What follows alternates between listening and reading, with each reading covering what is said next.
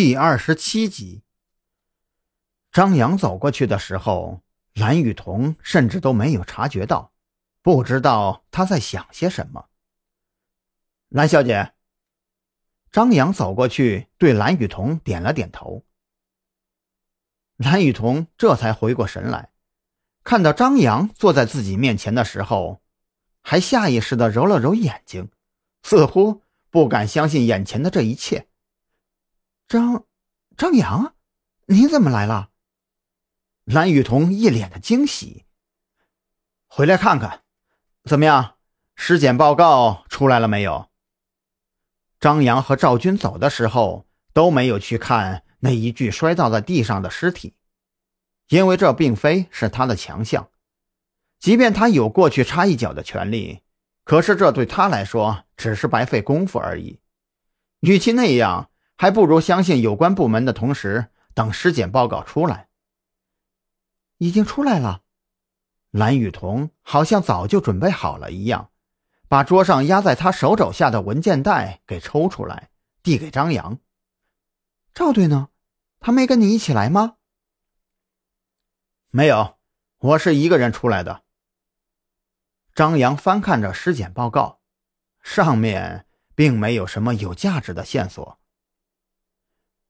这个凶手作案，把一切都计划的井井有条，在最重要的事情上面，他不可能留下什么有用的线索。我们虽然第一时间对尸体进行了检验，蓝雨桐小声说道，可是唯一的发现就是在尸体的后背上有一些压痕，压痕太浅了，目前还不能判断是不是与人争斗过。而且正因为如此，这些压痕如果再推迟一会儿检验，很可能就看不到了。蓝雨桐也是一筹莫展。多亏了我们队长提前在这里部署好了一切，就是为了防止意外的发生。这么说，你们也已经确定这是他杀了吗？张扬自顾自地说着。其实今天发生的这起案子是典型的刑事案件。可是前面的两个案子还有很多地方是说不通的。是这样的，虽然我们不否认凶手确实很厉害，可是，在今天的犯罪现场，依然有很多痕迹能让我们调查。只是在方文和徐小姿这两个人的家里，我找不到任何的证据。这就好像是……蓝雨桐欲言又止。张扬低声接上话头，好像凶手对这两个人、这两个家都非常的熟悉，熟悉到就像是在自己家里一样。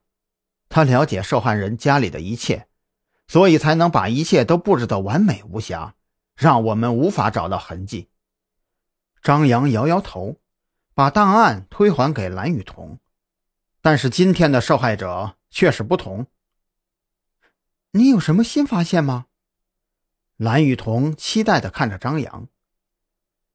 虽然可能有些难以让人理解，但是我依然觉得三个案子是同一个人犯下的，而且嫌疑人似乎是一个情圣，能轻松俘获方文和徐小姿这两个女孩子的心。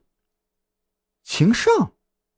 蓝雨桐瞪大了眼睛，一脸的不可思议。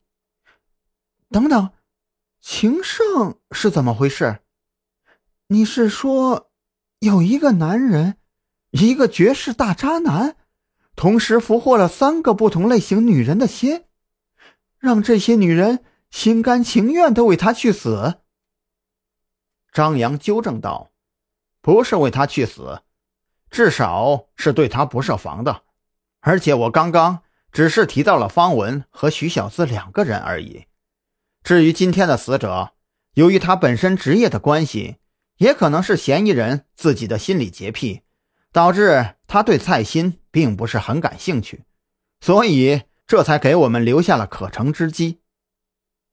那，那我们现在要突破的目标，应该就是在徐小姿身上吗？蓝雨桐一双大眼睛不灵不灵的瞪得老大。是这样的。张扬神情怪异，你就不问问为什么得出情圣这个结论吗？你说的我都相信。蓝雨桐甜甜一笑。